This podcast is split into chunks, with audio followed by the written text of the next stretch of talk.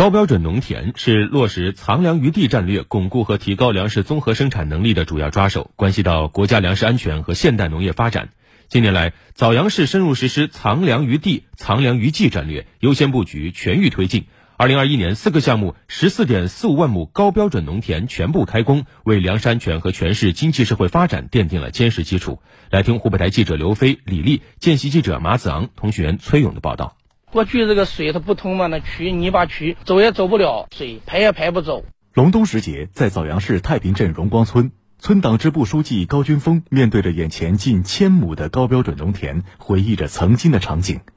高书记所描述的是当时农田整治建设前的真实写照，而如今机耕道通到家门口，水泥渠修到田中央，抛荒地成了连片田、高产田。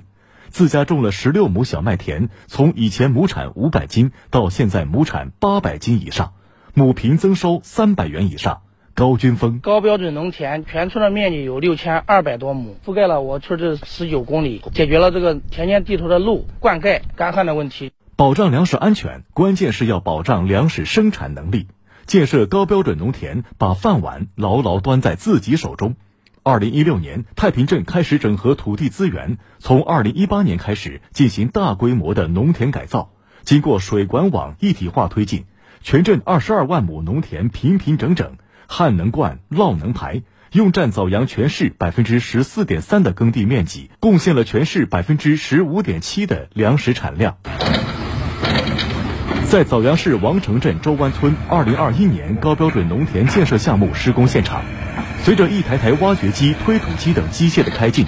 原本平静的村子变得热闹起来。冬季农闲时期，通过堰塘清淤，能提升一点五倍的储水量，满足周边三百亩农田的灌溉。在整修过程中，如何最大限度的少占用村民的土地？湖北水建建设有限公司施工负责人江庆表示，有办法。根据老百姓的农作物的那些安排，对排工期表，跟老百姓的这个农忙啊、农作物的生产啊错开，根据老百姓的实际那个耕地面积来分段取值，尽量少占他们的耕地。从沟渠到道路，从水泵站到防护林。枣阳市因地制宜，按照当地村民缺什么就建什么的原则进行农田改造，同时每个村都设立了专门的管护小组和管护资金，确保高标准农田建得好、管得好，把资金都花在刀刃上。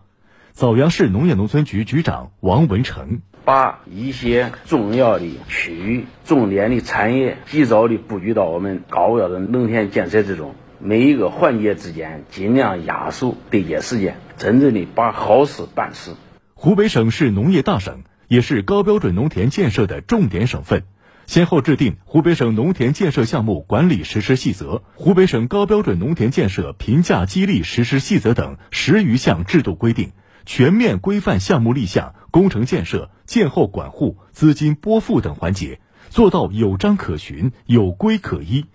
截至目前。枣阳市二零二一年四个高标准农田建设项目十四点四五万亩已经全部开工，共涉及十三个乡镇、六十个村，已累计完成高标准农田建设五百九十多万亩。